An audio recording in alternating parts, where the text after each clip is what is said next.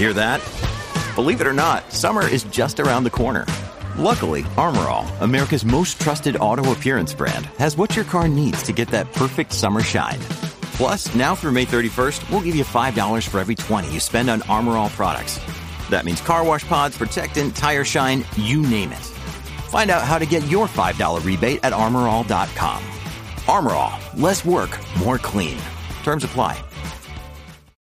When you need mealtime inspiration, it's worth shopping Kroger, where you'll find over 30,000 mouth-watering choices that excite your inner foodie. And no matter what tasty choice you make, you'll enjoy our everyday low prices, plus extra ways to save, like digital coupons worth over $600 each week. You can also save up to $1 off per gallon at the pump with fuel points. More savings and more inspiring flavors make shopping Kroger worth it every time. Kroger, fresh for everyone. Fuel restrictions apply.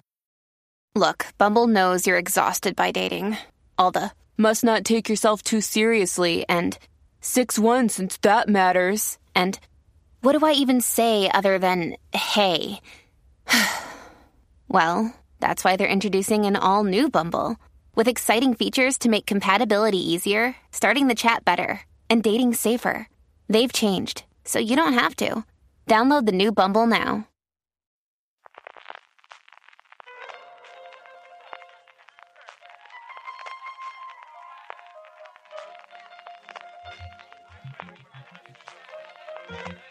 Estás escuchando Fuera de Series con CJ Navas. Desde que hemos perdido a Alice en Tel Aviv, o vete tú a saber dónde, California, estás escuchando streaming de Fuera de Series, el programa que semana a semana te trae todas las noticias, comentarios y curiosidades del mundo de la serie de televisión. Yo soy CJ Navas y para hacer repaso de lo mejor y lo peor de la semana que llega del 28 de febrero del 28 de enero. Si es que ya no sé, estamos locos por llegar al siguiente mes, al 3 de febrero, 28 de enero, al 3 de febrero en el mundo de las series, me acompaña Álvaro Onieva, que está con los terremotos de Granada, hijo mío, de, vaya, vaya mierda de año tenemos ya encima, y mira que pensábamos que este iba a ser el bueno, ¿eh? Pues eso, no te quieres ir a febrero porque a ver qué es lo que nos encontramos en febrero. Pero bueno, eh, tranquilidad en las masas porque somos conscientes los granadinos de que vivimos ahí encimica de donde se juntan las dos placas tectónicas, entonces es relativamente normal. Lo que pasa que, bueno, es cierto sustillo, pero, pero nada. Aquí estamos, vamos, en Levante, te contaré yo cómo está el invento, ya estábamos en la cabeza, en fin, vamos con lo nuestro, vamos con la serie, dejémonos los desgracias que ya tiene suficiente toda la gente, así que empecemos con novedades que tenemos un montón de críticas esta semana en fuera de series.com de todo lo que nos ha llegado. Lo primero es Nobel, que explora, que explora, perdonadme, el conflicto bélico y el negocio de la paz desde una perspectiva europea de tantísimas series europeas precisamente que nos están llegando hasta principio de año, Álvaro. Y nos llegan muchas de ellas a través de Filming, que es una plataforma que hay que reconocer que se ha puesto las pilas eh, últimamente con las series, que antes traían series cada X tiempo, pues cada un mes, cada dos meses, y ahora casi todas las semanas tienen una novedad. Pues eso, están rescatando también muchas series eh, que no son recientes. Por ejemplo, esta es de la televisión noruega del año 2016 pero bueno, son cosas que, no nos han llegado a España la mayoría y que merece la pena ver. En la crítica de Nobel, Marichu sobre todo eh, destacaba que, claro, estamos acostumbrados a ver eh, las series militares eh, desde una perspectiva casi siempre estadounidense y, y entonces en cierto modo es interesante ver la perspectiva europea porque es muy diferente. No tenemos ese halo respecto a la guerra, ese heroísmo, somos mucho más críticos eh, respecto al conflicto. Entonces creo que cree ella, mejor dicho, que, aporta mucho ver esta mm. otra visión de, la guerra. No tendremos serie de Harry Potter de momento, pero sí tenemos la adaptación de las otras novelas que J.K. Rowling hace con su seudónimo. Cormoran Strike nos llega cargada de detectives con traumas para no perder la costumbre también de la historia de detectives. Ay, cómo has lanzado ahí lo de Harry Potter, ¿eh? a mí, vamos, que no capaces de titular, ahí podemos llegar. Es que lo de Harry Potter lo, voy a aclarar, claro, eh, salía en The Hollywood Report, decían que estaban en, en conversaciones así como incipientes de hacer una serie de, de Harry Potter, pero desde HBO Max y desde Warner eh, dicen que no. Y bueno, al final no sabe a quién creer, pero evidentemente una serie de Harry Potter llegará a hacerse porque es eh, una de las franquicias más potentes que tiene Warner. Pero eso, que todavía no se sabe y que si hay conversaciones, desde luego está en un punto muy, muy, muy inicial. Pero como tú decías, sí que tenemos Cormoran Strike, eh, esta serie que es de BBC sobre la otra novela policiales que hace J.K. Rowling con el seudónimo de Robert Galbraith. Y, y bueno, pues nos hizo un artículo a Loña explicándonos un poco qué es esto y hablando también de, de la nueva temporada, que es la cuarta, que llegó a HBO España. Hace un tiempo se estrenó en A3 Player Premium El Nudo y ha llegado ya a la misión en abierto y también teníamos una pequeña crítica de este thriller ligero, pero no especialmente seductor. pues aquí fui yo el que, el que hizo la crítica el, de... No, el título se nota, al final la, la, la gasta bien el galgo.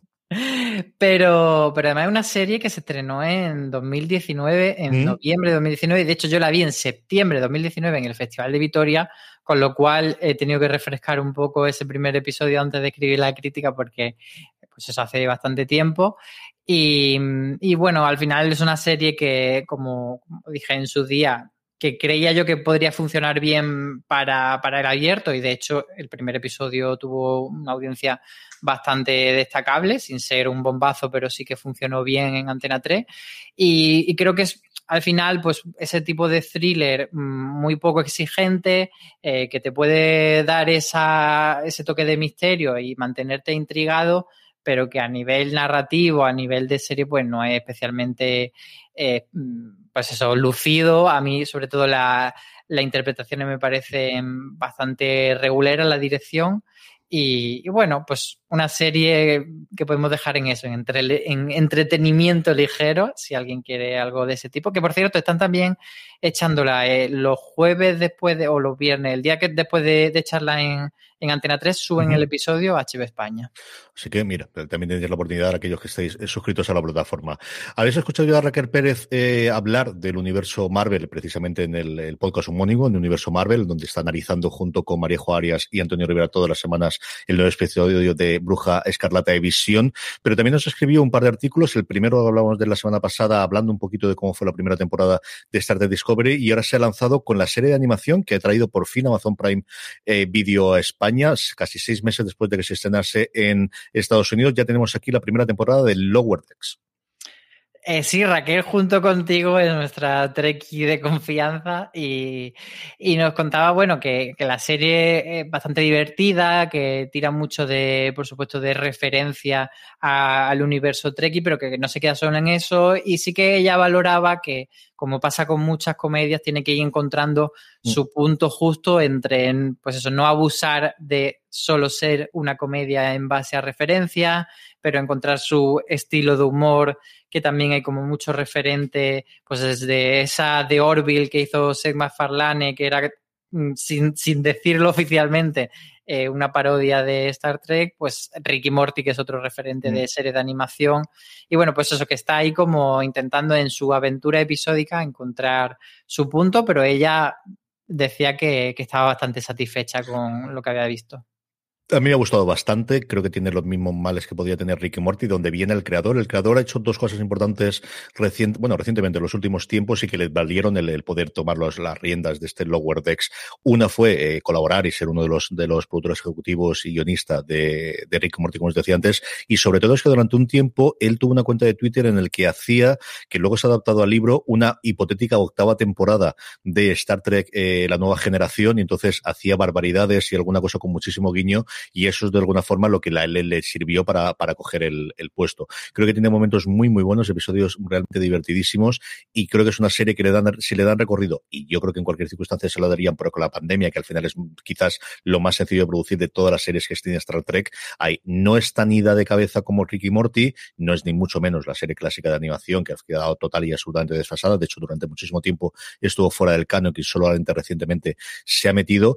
Creo que es una serie que, que pueden disfrutar todos, es una serie adulta, es una serie de animación adulta y es una serie que evidentemente si eres fan de la saga tiene muchísimas referencias, ya no solamente easter eggs, sino que los eh, protagonistas viven en el universo y de alguna forma también son fans. O sea, hace mucha referencia a Kirk, se hace mucha referencia a Picard, se hace referencias a Pat Riker, a personajes de las sagas clásicas en el que la, la protagonista de alguna forma hay dos coprotagonistas, pero quizás la chica es la más protagonista de las dos. A mí me ha gustado mucho y tiene momentos dramáticos interesantes, especialmente el último episodio de cosas que yo no pensaba que iba a haber en la serie de animación y menos una primera temporada. Así que es muy, muy, muy disfrutable. Hablaremos seguro de ella en Universo Star Trek. No sé si esta semana o la semana que viene haremos un análisis de todos los episodios de qué nos ha parecido la temporada. Y de verdad, si, si estáis faltos como yo, después de que acabase la tercera temporada de Discovery, de ver algo de la saga galáctica, acercaros a Lower Decks, como os decía en Amazon Prime Video. Eh, también en los mundos fantasiosos nos vamos con destino la saga Wings, de la que he oído hablar un montón y no tengo ni idea de qué va esto. Sí, cuéntame qué es esto, Álvaro. Vale, eh, te pongo en antecedentes. Esto viene de una serie de animación que se llama Wings o Wings Club, que a nosotros pues nos pilló mayores, por poner el dato, se estrenó en 2004, que yo estaba en segundo bachiller, así que a mí tampoco me pilló. Es una serie que, que se hizo en, coproducción entre, entre la RAI italiana, RAI Ficción, y Nickelodeon. Entonces, eh, luego se exportó y entre muchos de los países a los que llegó fue España, y de hecho, eh, aunque no conozcáis la serie en sí, seguro que si buscáis la foto de, de, las Wings, la habéis visto en mochilas de, de, niños que van al colegio, en camisetas, etcétera, porque sí que son bastante icónicas. Entonces, lo que han hecho ha sido hacer una adaptación live action, pero llevando ese universo de, de, hadas que tenía la serie infantil, pues a una cosa un poco más teenager, pues para la gente que en aquel momento eran niños, pues ahora darle una cosa un poco más young adult.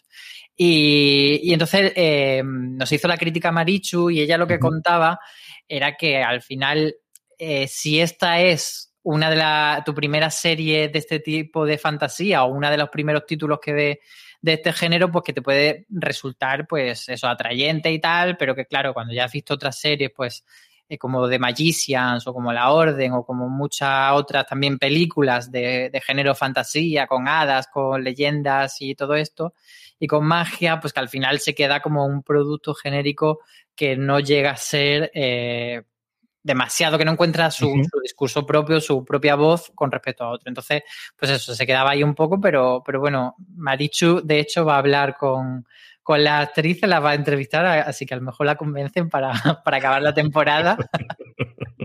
y para vérsela entera y esperar con ganas la segunda. No sé si vos encontró o no, pero menos mal que tengo aquí el autor del artículo de la crítica de Tres Caminos, así que Álvaro, cuéntame qué ha sido esto, más allá de la, de la participación multimillonaria del asunto, que yo no recuerdo ningún gobierno autonómico que saque tanto peso de hemos hecho esto para enseñar el camino de Santiago como si hiciese falta, pero vamos, ¿qué podemos destacar y qué podemos salvar en su caso de Tres Caminos? Pues es un poco rollo, la verdad, Tres Caminos. Y, y en, en, la crítica explicaba bastante, me detenía bastante en explicar lo del asunto porque creo que al final eso ayuda a entender por qué la serie es tan rollo. Y es que eh, la Junta de Galicia hizo un concurso para que se presentasen propuestas de tanto de películas como de series para que fuesen un escaparate del Camino de Santiago de cara al Jacobeo 2021 y ellos metieron un millón y medio de euros. Entonces de ahí nace parte de la financiación, por supuesto, uh -huh. no todo, porque las series de televisión son más caras. Luego se sumó también la televisión gallega, la portuguesa y se buscaron también financiaciones de distribución. En, de hecho, los personajes que son un coreano, eh, una alemana, pues por ejemplo, es también por acuerdo de distribución de la serie.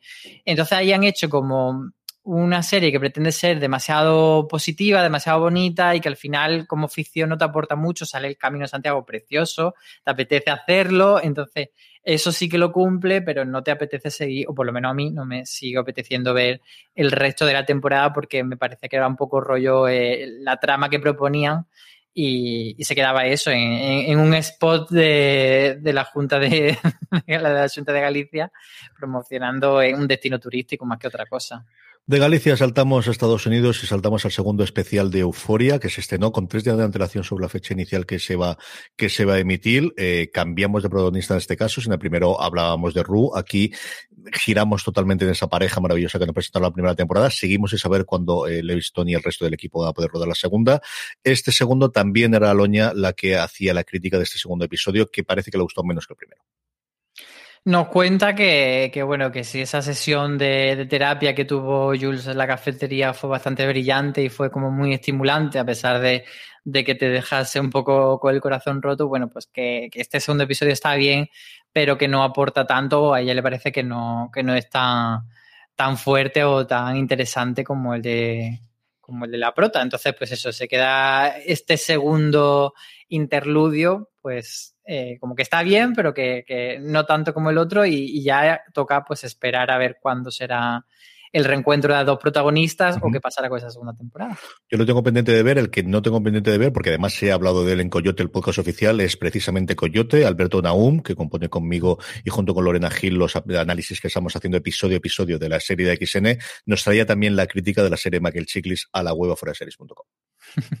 Pues sí, nos escribió eh, Alberto Naum y nos contaba que el primer episodio todavía pues falta como que pues es un, buen episodio en el sentido de que te presenta la situación, pero te falta que te encaminen hacia mm. ella. Entonces, como que él se ha quedado un poco todavía esperando a las puertas de ver eh, hacia dónde va la trama de este protagonista que se llama Ben Clemens.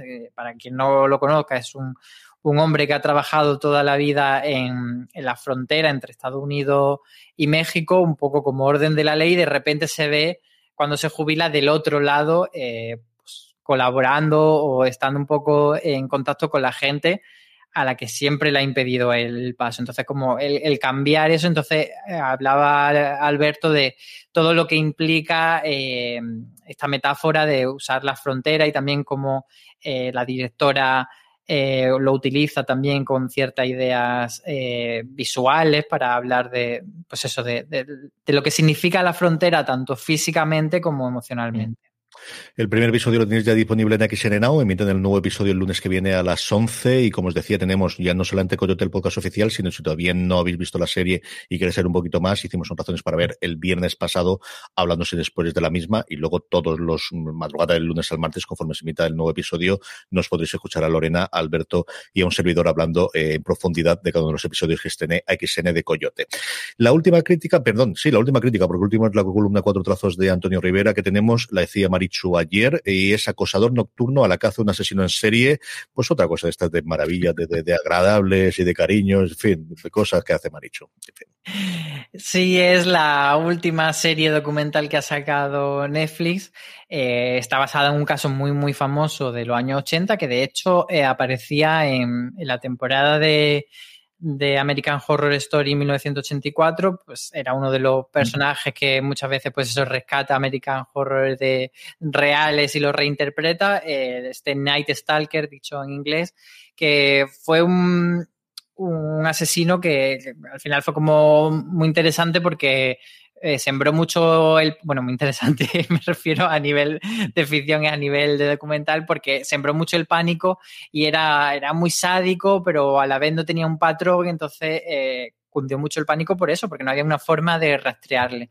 Y lo que nos dice Maricho en su crítica es que no es una serie documental em, que sea especialmente interesante para la gente que no está muy acostumbrada al true crime, porque eh, no se mete mucho en hablar eh, digamos, de los detalles cabrosos del caso, de la figura del propio Night Stalker, sino lo que se dedica más a contar cómo eh, la labor policial no es tan trepidante como lo vemos en las películas y como creemos que es, sino que muchas veces, pues, es como mucho más lento, hay un proceso, pues eso, que se recrea en la serie documental en explicar este proceso que muchas veces eh, es tedioso hasta que hace el clic de decir, vale, ya sabemos la pista de la que tenemos que tirar y esto es lo que nos lleva a ficharle. Entonces, el análisis que hace el documental va más por ahí. Eh, yo vi el primer episodio y es un caso, además yo creo que te presentan muy bien al principio de la situación en Los Ángeles en ese momento, de, de, de, cuna de un montón de, casos, eh, tanto de movidas raciales por un lado, con Rodney King, como el, asesinato de, Night Stalker.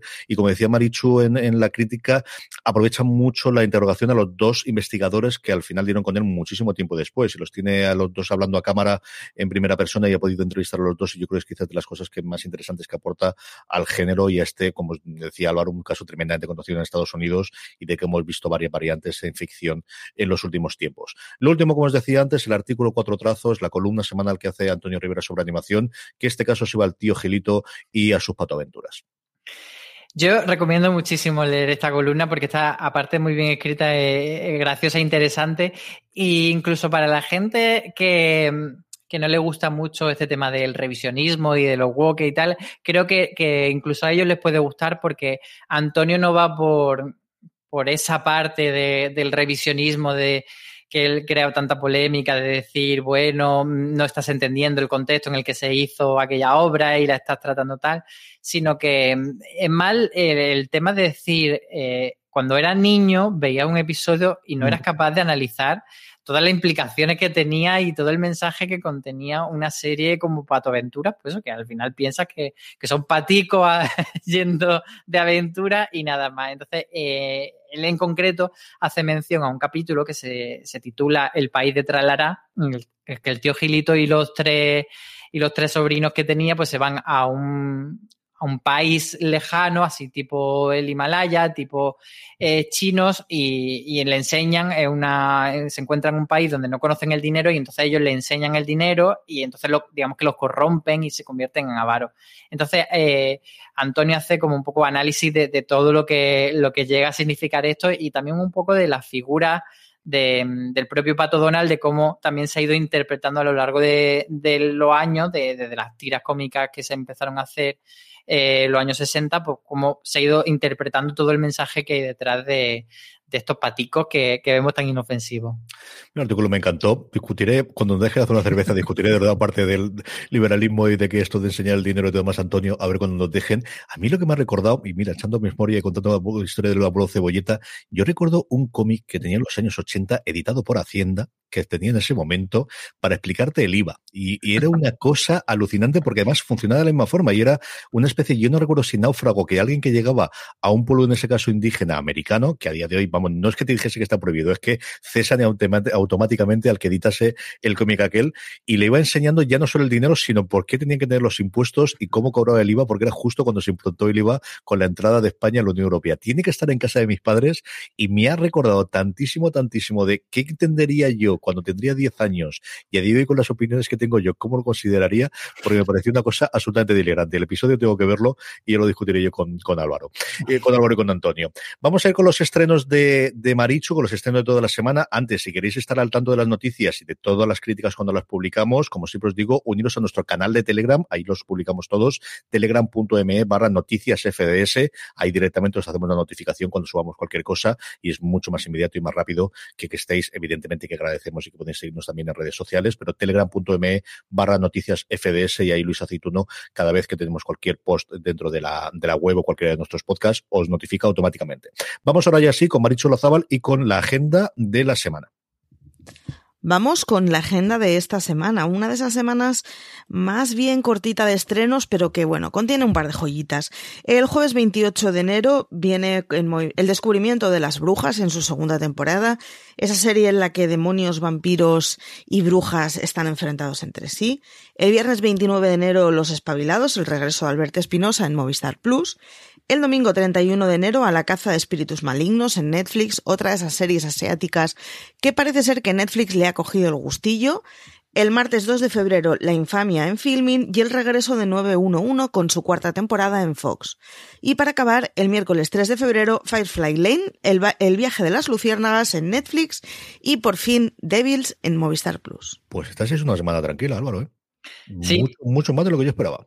Sí, sí, es una semana para ponerse al día con otras cosas, pero bueno, a ver también eh, esto que, que, traen si, si nos resulta interesante. Yo mm, realmente no estoy muy emocionado, pero voy a verlo espabilado porque me he puesto yo eh, como deber hacer yo la crítica esta semana. Así que tengo que verme, pero todavía tengo los screen y todavía no me ha dado tiempo a ponerme, así que no sé si estará bien o no, o si se confirmará mi grande miedo hacia, hacia la nueva serie de, de Movistar. Yo, 911 es una serie que se verá en mi casa, porque al final, tanto esta como el spin-off que he tenido son series que nos atraen. Me llama la atención que la estén en Fox y que no son de las que se reserve estar, veremos para la quinta temporada que ocurre. Y luego a mí me gustó en su momento, sin pasarse la primera temporada, el descubrimiento de las brujas, especialmente porque el protagonista es un tío que me gusta muchísimo desde que lo he visto en varias cosas, especialmente en The Good Wife y en The Good Fight recientemente. Son quizás las dos que me han dado a mí. Y antes hablábamos de filming que al final trae cosas muy chulas. Evidentemente, la infamia puede ser la otra que me atraiga, pero coincido coincido con Álvaro. Yo creo que la semana desde que llevamos haciendo esto, desde luego los últimos dos o tres meses, en el que mm, si me dijese cuál tienes que hacer, tengo que empezar a hacer selección, no porque tengo acumulación y cuál elijo del todas, sino que no hay ninguna que digas esta segurísimo que lo voy a ver. Así que, mira, una semana para, para tener y para ponerse al punto que hemos tenido un montón de estrenos en las semanas más recientes. A ver, de, de infamia, es verdad que una serie interesante, a mí es que me ha echado un poco para traer el tema de que de que una sobre una desarticulación de una red de abuso sexual de menores, entonces como que el tema me apetece esta semana poco, pero vamos, es una, serie ganadora de BAFTA, o sea que, qué buena tiene que ser. Y Devils, pues bueno, es el regreso de Patrick Dempsey a la ficción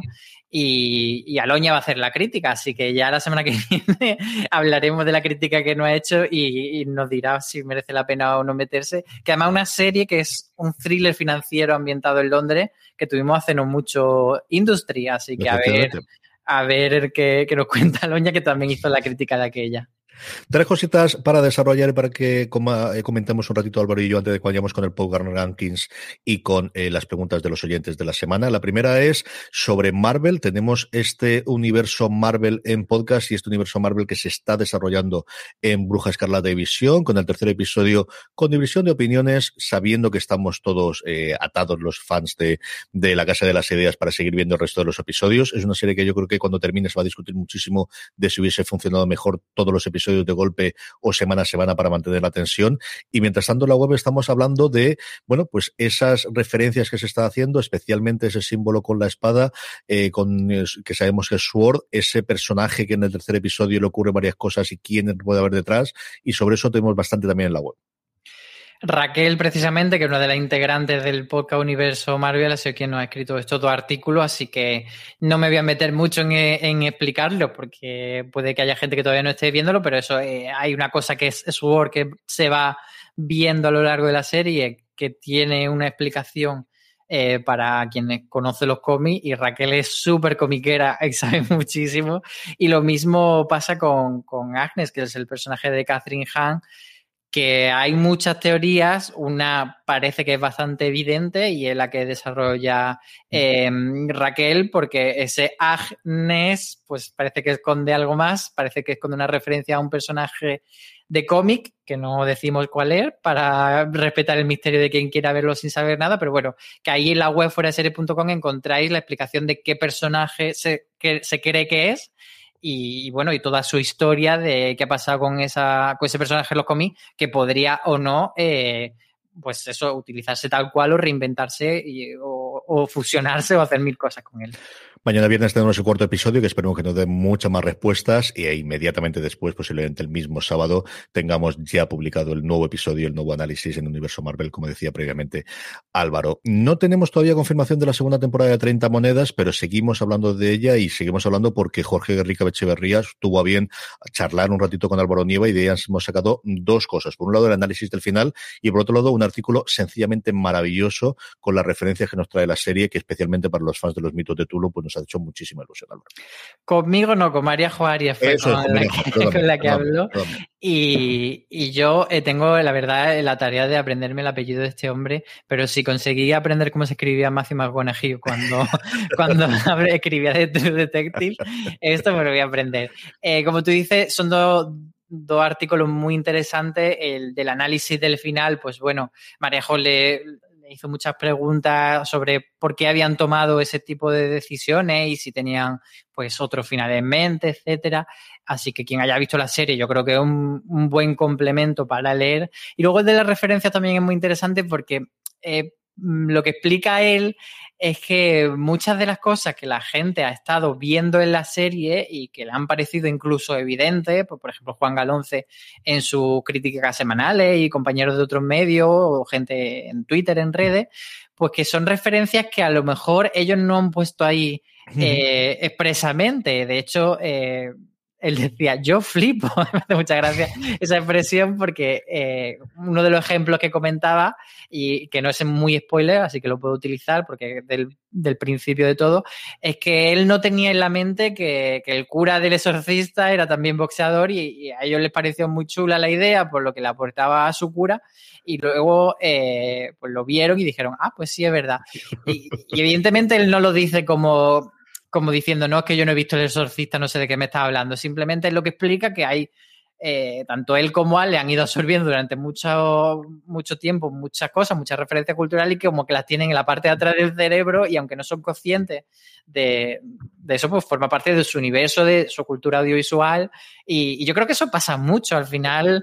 Que, no siempre tiene eh, la referencia exacta o yo me siento muy identificado que tengo muy mala memoria, pero al final todo eso forma parte de tu bagaje y lo incorpora de alguna manera.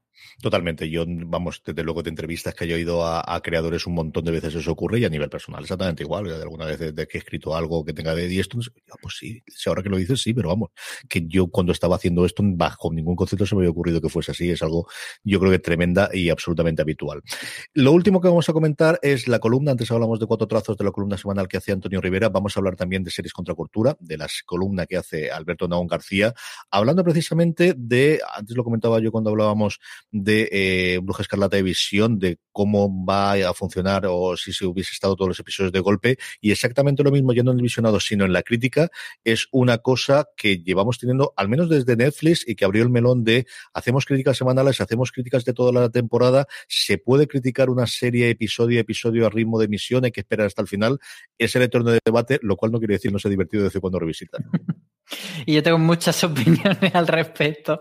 Eh, sí, la columna de, Alberto es muy interesante. Él partía de una reflexión que hacía un David Simon enfurruñado con el New York Times, eh, en la que decía, que no lo comparto yo, bueno, pues que que al final que la obra había que verla completa, que eso de hacer mm, crítica de episodio a episodio, eso de que haya tanta gente hablándole que le parece absurdo, y luego también mencionaba que, las personas que llegaron tarde a The Wire y ahora dicen por qué The Wire es tan buena, bueno, porque pues que no tienen una opinión como quienes vieron The Wire en su momento y, estuvieron acompañando la serie. Yo mi opinión es que eh, siempre... Eh, la crítica se puede hacer en todo momento y hay que entender eh, las diferentes formas de hacerla y, saber mm, explicarle a la gente tú qué tipo de crítica estás haciendo. No es lo mismo hacer una crítica de una peli de los 90 ahora que hacerla en su momento. Y, lo mismo que no es lo mismo hacer una crítica de Juego de Tronos ahora, habiendo acabado la serie, que cuando la acompañamos. Yo creo que incluso el caso de Perdido, el acompañamiento de Perdido, eh, una cosa irrepetible. Quien vea perdido no puede sentir o no puede teorizar o no puede eh, analizar la serie de la misma forma que la los que la vimos en su momento. Yo creo que, que sí que a mí esto de decir que hasta que no ve una serie completa eh, no se puede hacer una crítica me parece absurdo porque evidentemente no puede esperar siete temporadas, pero aparte no solo por eso, sino porque la forma de crear una serie de televisión es hacer una narración fraccionada, mm. está en la propia naturaleza de, la serie, es hacer episodios, eh, como entonces, claro, el episodio es una unidad dramática completa que forma parte luego de otra unidad dramática mucho más grande que es la serie o la temporada y luego ya la serie.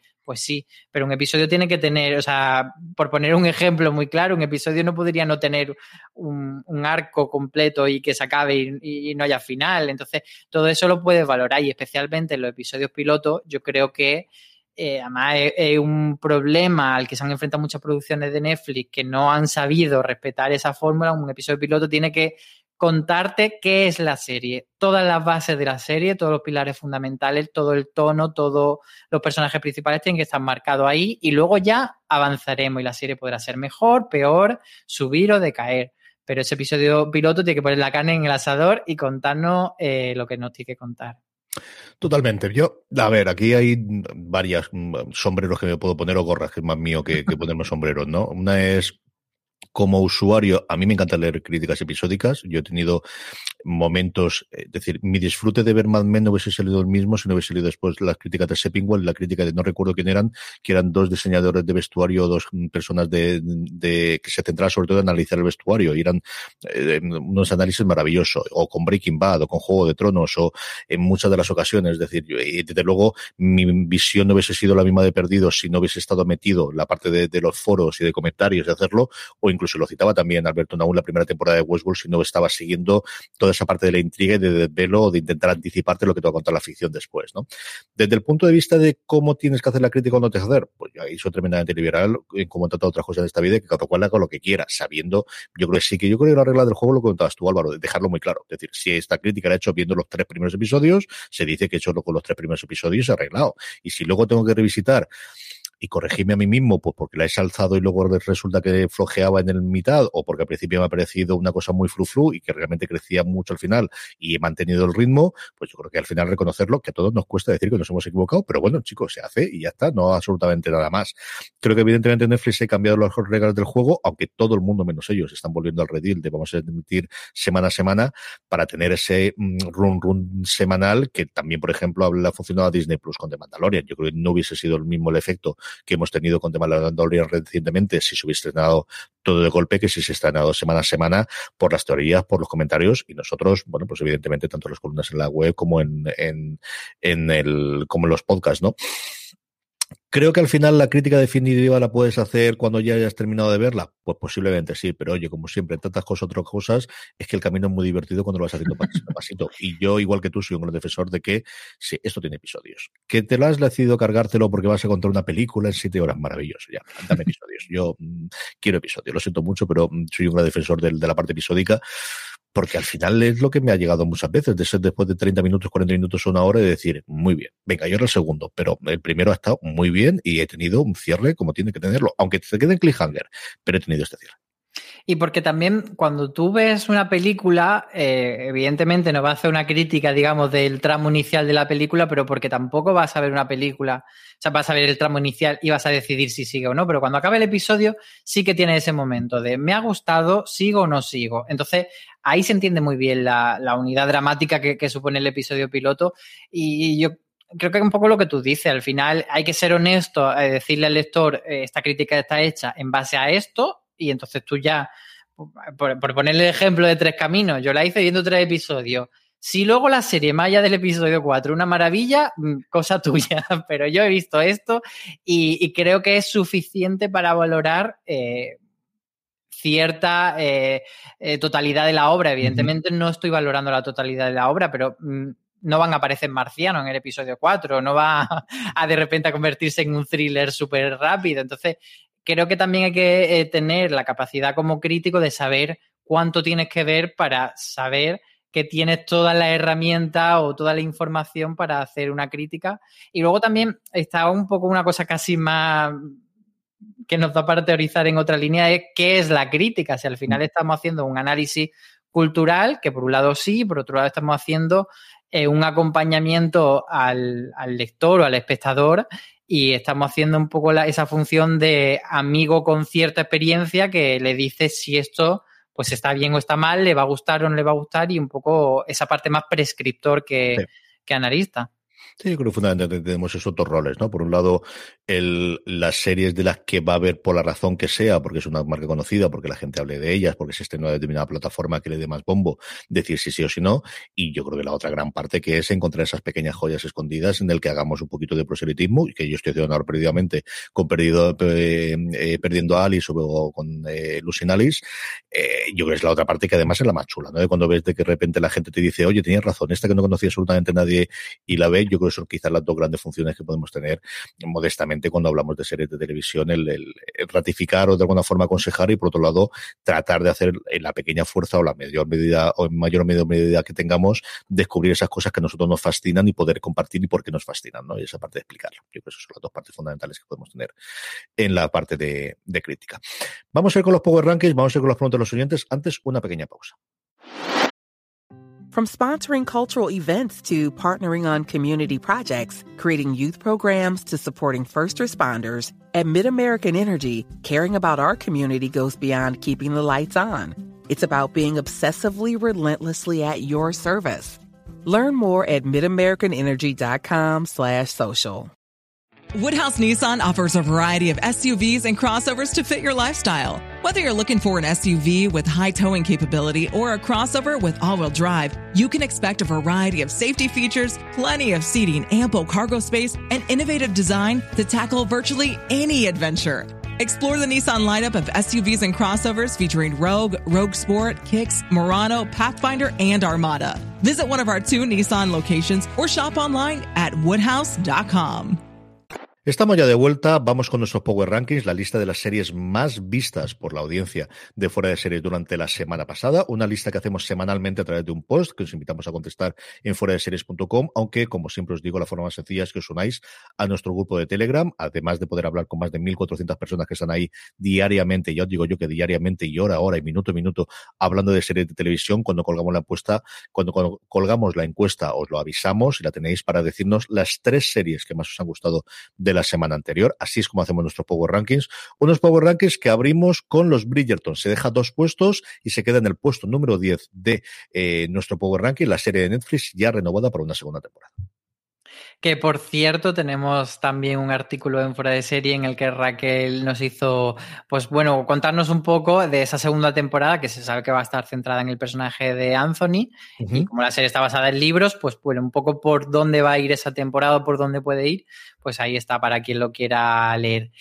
Número 9, Your Honor, una serie que, que aparece ahora en, en, el Power Ranking, pero que no es nueva, es una serie que está emitiendo semanalmente eh, Movistar Plus con Brian Cranston de Breaking Bad como protagonista y que, bueno, pues parece que el ir semana a semana le ha mmm, beneficiado y la gente se está incorporando a ella. Sí, con mucho pedigrí tanto delante como detrás de la pantalla, que quizás está haciendo menos run run del que se le podía augurar, como os digo, con el pedigrí con el que venía. En el octavo, he hablado un poquito de ellas antes, de Mandalorian, la serie de Disney Plus, todavía se mantiene ahí Baby Yoda, todavía se mantiene ahí Mando, cae tres puestos, se queda en el puesto número 8. En el 7 entra esta semana la segunda temporada de Jurassic World Campamento Cretácico, que, que yo he de decir que ya la he visto y que tengo opiniones, pero que no voy a decir porque mmm, la acabé anoche y tengo que, que, sentarme a escribir la crítica, así que para la semana que viene hablaremos de ella. Yo aquí tengo deberes para ver con las crías, que por indicación de Álvaro vi la primera temporada con ellas, le gustó muchísimo y me volvieron a decir, bueno, ¿y el siguiente dónde está? No está. ¿Cómo que no está? Y ella vuelve a explicarle cómo funciona el proceso creativo de la serie de animación, que no lo he entendido con esta y menos todavía lo han entendido con Hilda. Yo os digo yo que no. Pero bueno, con esta ha pasado poco tiempo entre una sí, y otra. Desde luego sí, comparado desde luego, desde luego que sí. En el sexto se nos queda The Expanse, que por cierto he empezado a ver, a ver si me, me, me reengancho, que estaba un poquito eh, abandonada. Dos puestos se deja la serie de ciencia ficción de Amazon Prime Video y se queda en el puesto número 6. En el 5, Lupin, que baja dos, dos puestos también. Eh, entró muy fuerte esta serie de Netflix. Parece que ya la gente está, está abandonándola, pero bueno, se mantiene en el 5, así que todavía sigue bien. Cinco puestos sube, pero no es la serie que más sube, que la tenemos un poquito más arriba. Vikingos, ya tenemos la última temporada disponible totalmente en TNT, cuando además esta misma semana se anunciaba ya parte del cast que lo sacamos en fuera de series de ese spin-off que está alrededor de, de, de, Vikingos Valhalla, si no recuerdo mal, que ya empieza a funcionar dentro de Netflix. Y en el 3 eh, baja un puestito Cobra Kai y se mantiene, bueno, lleva bastantes semanas desde que, desde que se estrenó esta mm. tercera temporada en Netflix, así que bueno, ahí está, sigue la gente dándole amor. Nueve, sí, nueve puestos, ha subido tal y como esperábamos, pero no llega al uno, se queda en el dos. Bruja Escarlata de Visión, la serie de Marvel actualmente disponible y de emisión semanal todos los viernes en Disney Plus.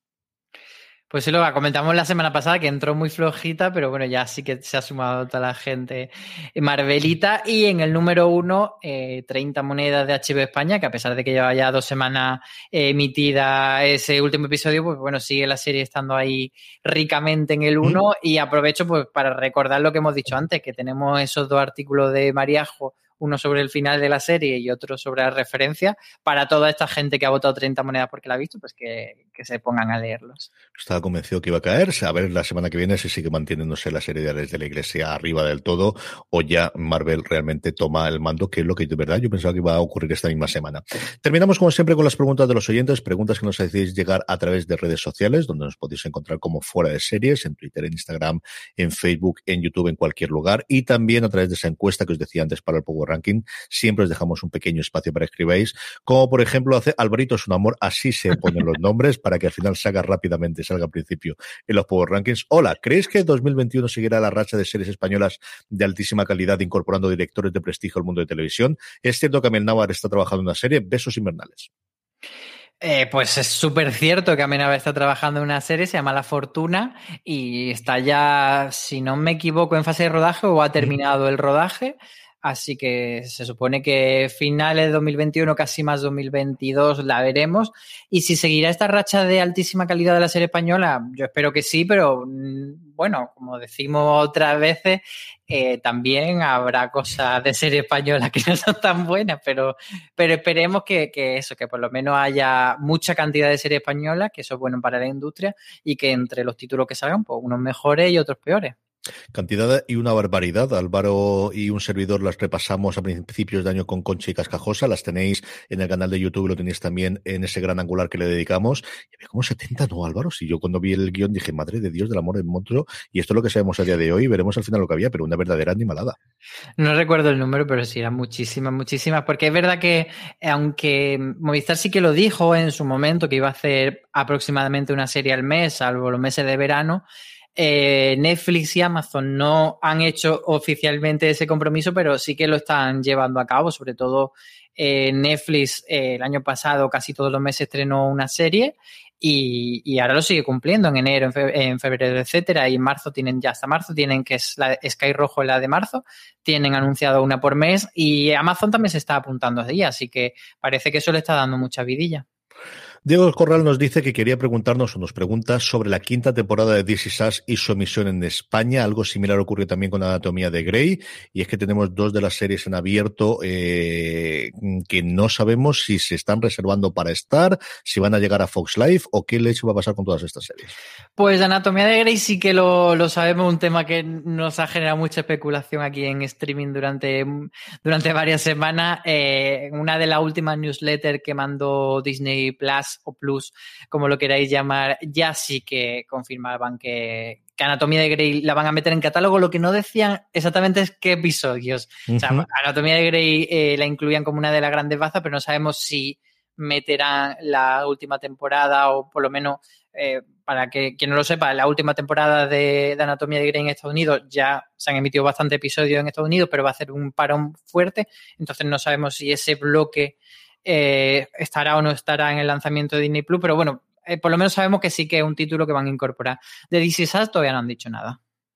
Adrián Duarte nos vuelve a mandar una de estas preguntas tan divertidas que nos manda todas las semanas y nos dice, no tenemos guionistas y tienen que crear una serie que parezca original. Mezclar dos series como si fuera una, ¿cuál sería?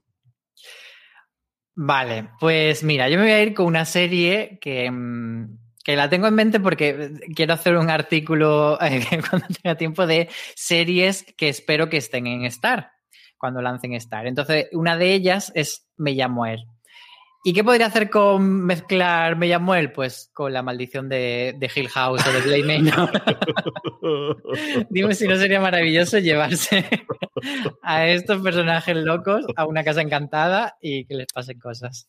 Yo iba también por tu lado. Yo creo que al final lo suyo es mezclar alguna cosa de comedia con alguna cosa de género. Por ejemplo, algo que hace tan maravillosamente bien recientemente lo que hacemos en las sombras. Yo cogería mi adoradísima eh, Parks and Recreation y la metería precisamente que hablábamos antes con The Spans. Yo creo que al final es una o cualquier otra de ciencia ficción o con un Battlestar Galáctica o algo así de cómo ocurriría todos estos personajes, cómo se desarrollarían en un mundo de ciencia ficción futuro. A mí es una cosa que me gustaría porque creo que venido un fallo lo intento hacer, pero no acabó de funcionar bien. Pero yo creo una comedia en el futuro, Enano Rojo quizás es la que me viene más a la cabeza, la serie mítica británica en su momento, pero, pero yo creo que, que ese tipo de historias de, de, oficina que también se hacen en la actualidad, pero en un contexto de ciencia ficción, que Lower Decks de alguna forma es lo que hace también, quizás por eso lo tenía en la cabeza y, y ido a mezclar estas dos, pero es una cosa que me atraería bastante. Pero sí, sí, yo creo que una cosa, yo al final es mezclar géneros. Yo creo que comedia con cualquiera de las otras cosas quizás es lo que está menos explorado, comedia con terror, como os decía antes, con, con lo que hacemos en las sombras, una cosa podría quedar bastante, bastante chulo. María Ángeles Molina nos pregunta, ¿un buen seriéfilo puede dejar de ver una buena serie porque no le gusta y ver series petardas que le entretengan? Pues por supuesto. es la respuesta rápida. Por supuesto, no hay que sufrir. Yo eso lo tengo muy claro, que las series son un entretenimiento eh, que pueden tener, digamos, más un cariz más cultural, eh, algunos títulos que pueden tener un pozo de reflexión, por supuesto, pero al final eh, los productos culturales se ven o se leen o se escuchan por gusto, para sufrir ya, ya está a trabajar. Y la vida, y, el año, y el 2020, la pandemia, y estas cosas. y ya está. al final, cuando tú le das el clic, es decir, una cosa es que tú racionalmente digas, no, es que tengo que ver esto porque hay, pero que es que me vuelve, me apetece volver a ver un episodio de Friends. Pues esto es lo que ocurre, es que al final, más allá de que sean malas o buenas, buscas en ese momento y algo habrá, sea racional o sea irracional o sea en el subconsciente comentábamos antes, para que iba a hacer, para ver series, vamos, con la pila que tengo yo delante y de repente te pones a revisitar Dios sabe qué, o te pones a ver documentales, o te pones a ver deporte, o te pones a ver, pues eso es lo que ocurre. Yo creo que al final es estar contento con uno mismo e intentar saber a dónde llegas y ser consciente. Yo creo que los placeres culpables es otra cosa de las hemos hablado muchísimo por arriba o por pasiva, eso todos los temas recurrentes junto con las críticas, si las hacemos semanales o las hacemos finales, pero al final si la estás viendo es porque te apetece o porque te gusta o por la razón que sea. El caso es que te estás poniendo delante de ella y yo creo que cada uno tiene que ver lo que le apetece ver en cada momento, más aún con la cantidad de oferta que tenemos a día de hoy. Daniel nos escribe para decir que nos lleva siguiendo mucho tiempo y nunca nos había escrito y nos dice que sería interesante hacer una parte, unos minutillos en streaming para recordar series de otro momento, que es este nuestra semana hace un año, cómo ha ido envejeciendo tal y tal y tal y tal. Y en general yo creo que de recordar, y ahora que el streaming nos lo ha facilitado, es una de esas cosas que tenemos siempre pendiente de ver en exactamente cómo encajamos para poder traer esas. Lo hacemos en la web con joyas de catálogo, pero sí que es una cosa que, que habría que buscar el encaje de cómo podemos hacerlo, sea con efemérides, sea porque recomendamos series antiguas o el qué, pero es una de las cosas, igual que cuando cómo hacemos las críticas de la serie de Netflix, que siempre tenemos el retortero de cómo hacemos con esto, Álvaro. Pues es una buena idea. Vamos a darle unas cuantas pensadillas y, vemos cómo podemos incorporarlo a streaming. Pero yo creo que sí que es verdad que, que, mm, por supuesto, streaming es como un programa más de actualidad y repasamos como lo que en el momento, pero al final no todas las series eh, que se pueden recomendar y son las que se estrenan esta semana. Así que vamos a darle una vuelta y pensamos. Miguel Ángel Macho nos dice que está a priori a favor de las series que se hacen en Europa y nos pregunta o nos dice este, por qué esta situación. Si es debido a un gran interés por parte de las cadenas el que publiquen tantas cosas eh, europeas o si tiene que ver por una legislación europea sobre cuota de producción europea. Bueno, yo creo que es un poco todo. Por supuesto que las cadenas y, y, las plataformas tienen que invertir y tienen que tener una cuota de producción. Pero por otro lado, uno de los fenómenos por los que creo que, hemos pasado de, importar no tanto, o sea, por supuesto casi todo lo de Estados Unidos se, nos llega, pero también viene mucha serie europea, es porque antes estábamos como mucho más ceñidos a, al tamaño de temporada, de esas temporadas grandes, o sea, que cuando una cadena de repente tenía muchísimo éxito con una serie, pues quería que le durase eh, 20 semanas en la parrilla. Y entonces ahí tenía muy poco encaje las series británicas que tenían 6, 8 episodios, sobre todo si eran 6 de media hora, que se quedaban en un suspiro y que para las televisiones lineales pues no tenían tanto sentido. Una vez roto un poco eh, esta fórmula, eh, yo creo que sí que nos hemos abierto mucho más a la serie europea. Y terminamos con Ramojimo que nos dice para mí mismo, para CJ Navas, ¿alguna novedad sobre Fundación de Apple TV Plus? Estamos con las mismas ganas.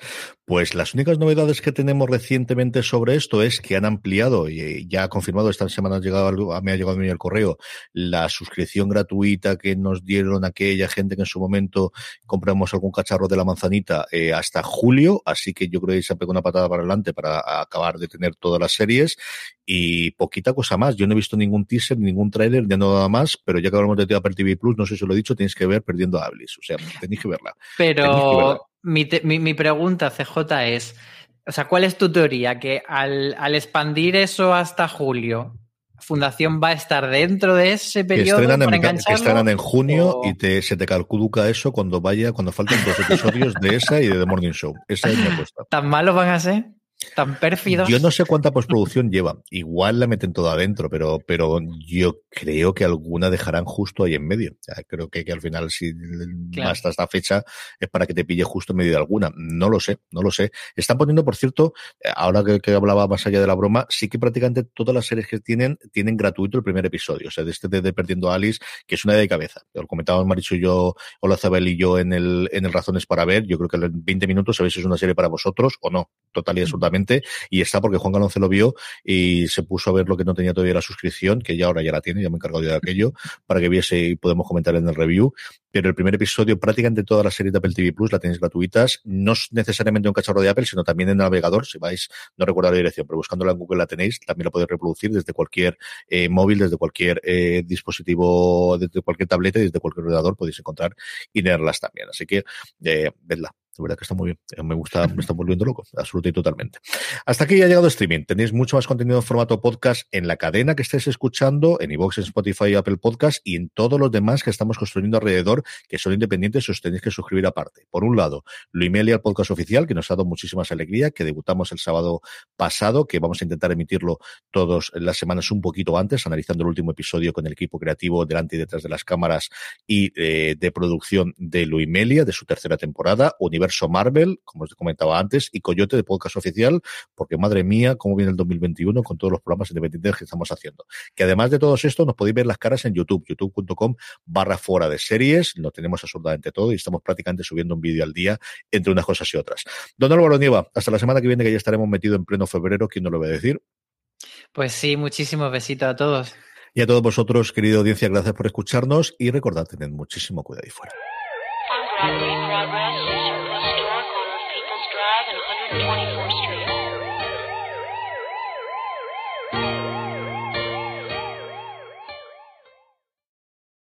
From sponsoring cultural events to partnering on community projects, creating youth programs to supporting first responders, at MidAmerican Energy, caring about our community goes beyond keeping the lights on.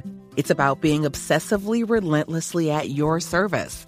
Learn more at midamericanenergy.com slash social. This holiday, whether you're making a Baker's Simple Truth turkey for 40 or a Murray's Baked Brie for two, Baker's has fast, fresh delivery and free pickup, so you can make holiday meals that bring you all together to create memories that last. Baker's, fresh for everyone. Free pickup on orders of $35 or more. Restrictions may apply. Choose from a great selection of digital coupons and use them up to five times in one transaction. Check our app for details. Baker's, fresh for everyone.